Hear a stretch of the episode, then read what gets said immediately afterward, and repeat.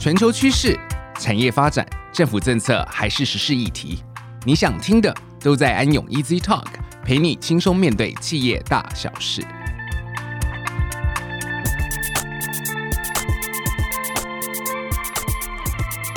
各位听众，大家好，欢迎来到安永 Easy Talk，我是安永财务会计咨询服务的负责人陈志忠，各位可以叫我 Hans。那很高兴今天来到安永 Easy Talk 跟大家做分享哦。那我们今天也很荣幸邀请到文化内容策进院的副院长卢俊伟卢副座。那是不是请卢副座帮我们跟大家说一个 hello？好，主持人陈会计师，还有各位听众朋友，大家好，我是文策院的副院长卢俊伟。呃，相信各位听众最近应该都从各式的媒体中得知到我们台湾文化内容业者的一些精彩的表现。那其中包含最近一上市就引发热议的《淑女养成记》，那还有这个《天桥上的魔术师》，那还有上个月在知名插画家 H.H. 先生笔下的这个疗愈系的棉花女孩美美。那这个首次是用以光学科技的方式哦，那搭配一些游戏引擎的技术，让美美以三 D 的样貌呈现在大家的眼前。那又或者是大家也可能有知道的，就是说在台北一零一即将开始启用的这个双荣誉这样的一个呃全新沉浸式的数位展演平台。这些其实文策院在背后其实都扮演了非常重要的一个推波助澜的角色哦。那可以看见，其实我们台湾的社会里头充满着所谓的丰沛的文化内容的一个创作的动力。那当然，那个文策院居功厥伟。那文策院从二零一九年开始成立之后，它一直是扮演着这个文化内容产业跟投资人之间的一个沟通桥梁。那它运用的国发基金的资源来去执行一些文化内容的投资计划。那在这样的一个过程中，其实它其实改变了过去固定找一些创投合作的一个形式哦。那也像是有点像是广发英雄帖的一个形式，邀请民间的投资人用多元的方式来挹注在台湾文化内容的一个产业。那在这样的一个情形之下，我可不可以请卢副座帮我们分享一下哦？就是这个所谓完善的文化金融体系，那文策院大概是怎么样做规划啊？那它有没有各阶段的一个目标呢？好，谢谢。呃，其实我想，文化内容产业或者是文创产业，然后其实，在台湾它有一个特性，就是它的普遍的它的经营规模比较小啊。如果根据呃我们的统计调查的话，然后大概是百分之九十三 percent 哈，它的资本额在一千万以下。那这样的经营的规模偏小的一个情况下，等于是说，这整个产业的从业人员他所能够发挥的能量是有限的。那产业链可能会出现了很多的不完整的这个状况。所以从文化金融的角度来说，哈，我们就是会期待说，怎么样让资源的支持者、出资者，他能够更了解这个产业，同时也能够更放心的把资金交到这个产业的人的手上。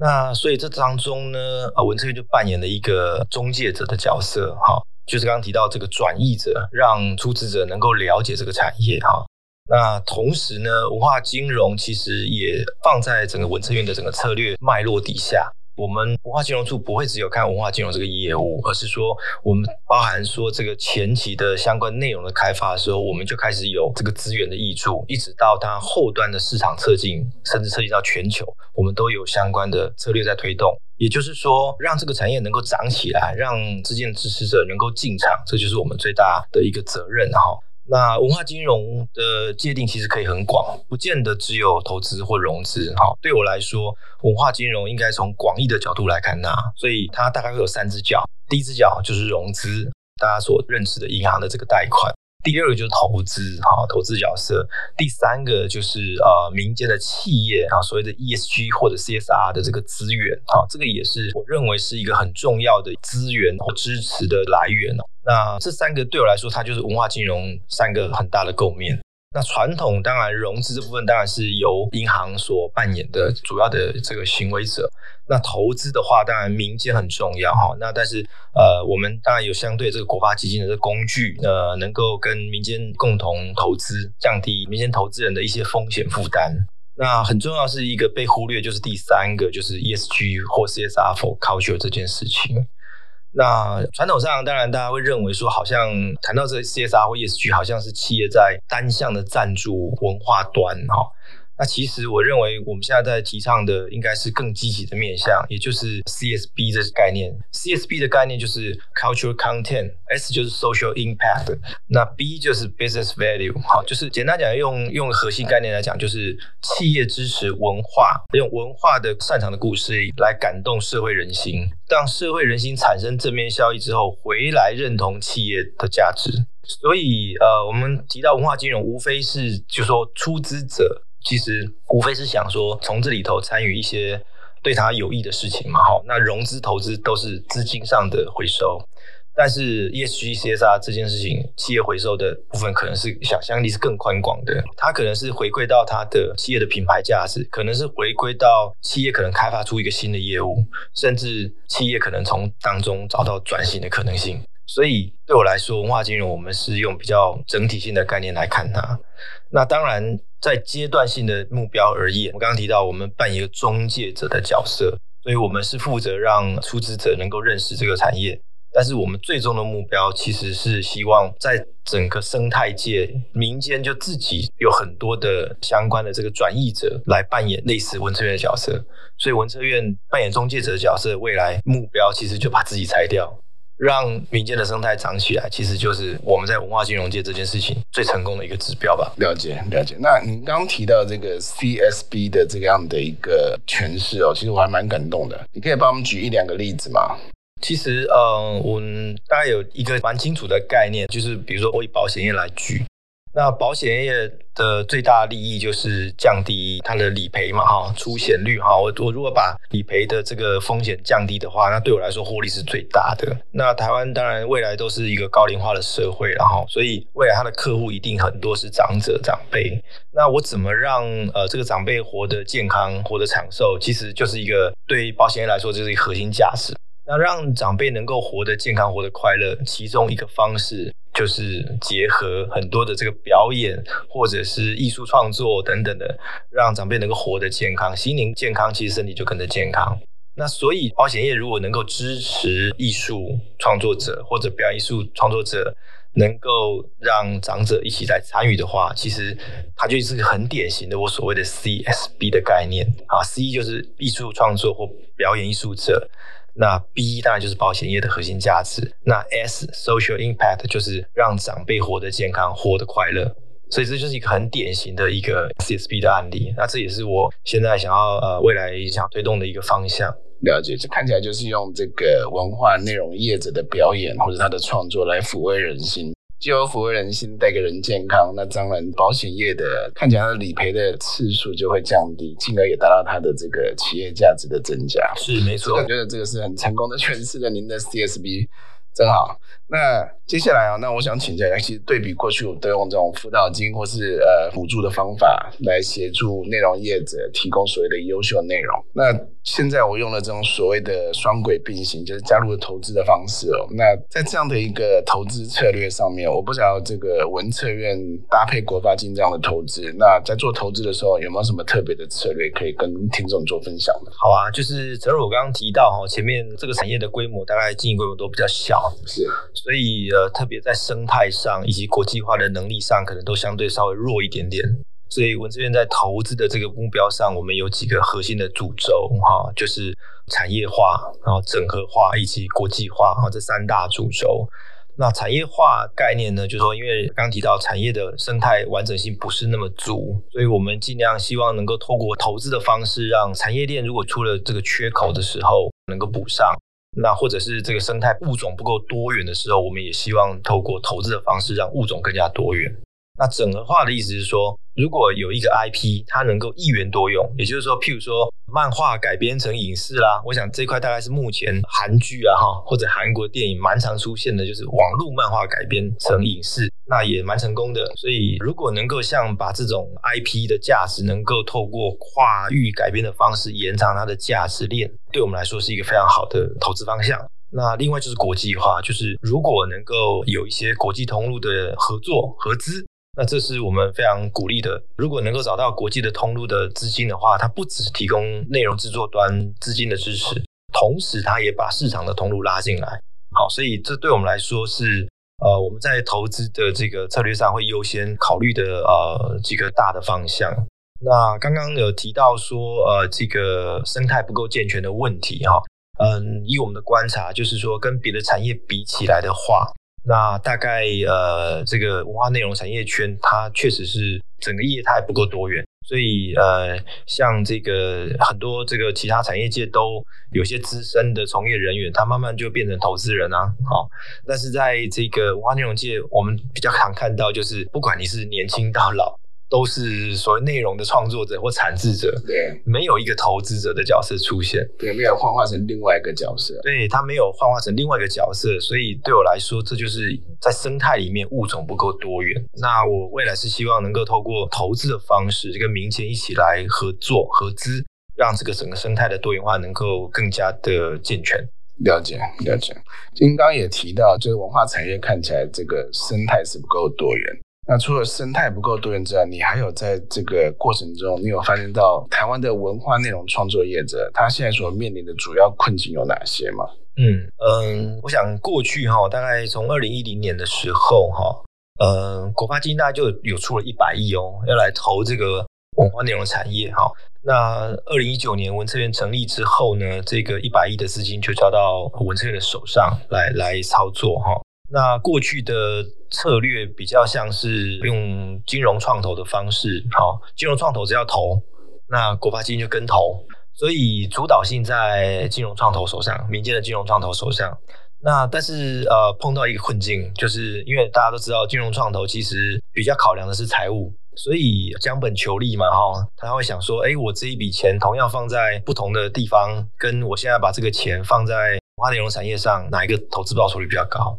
那如果这个产业刚刚提到它的生态还不够健全的时候，当然它的投资的风险跟报酬率当然就会相较来说不是那么漂亮。所以过去以这个金融创投来领头的这样一个模式，后来我们观察慢慢的也开始消沉下来。那所以呃这个思考我们认为应该是要用不同的策略来做了哈。因为国家的资本之所以投到产业生态里面，它优先考量的绝对不是以财务报酬率多高来作为最优先的考量，而是希望透过国家资本的艺术啊，能够让整个产业的生态更加多元化。像我刚刚所提到的那样，所以现在的整个我们在思考的这个投资的策略上，会根据现在目前文化内容业者所碰到的课题来做因应。就像我刚刚提到的生态不够多元化的问题。好，那我。举比较具体的一个产业领域来讲好了哈，就是说我们经常会看到很多影视的导演哈，他从年轻啊拍到老，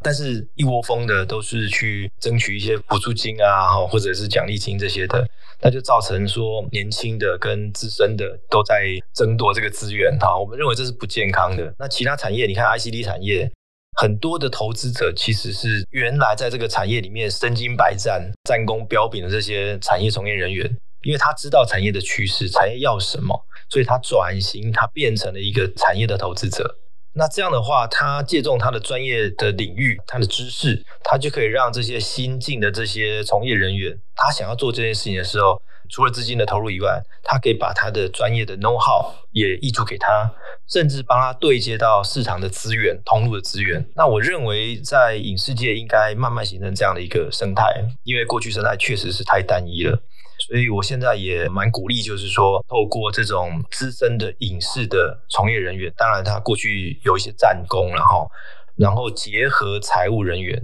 共同组成一个所谓投资好基金的一个 team。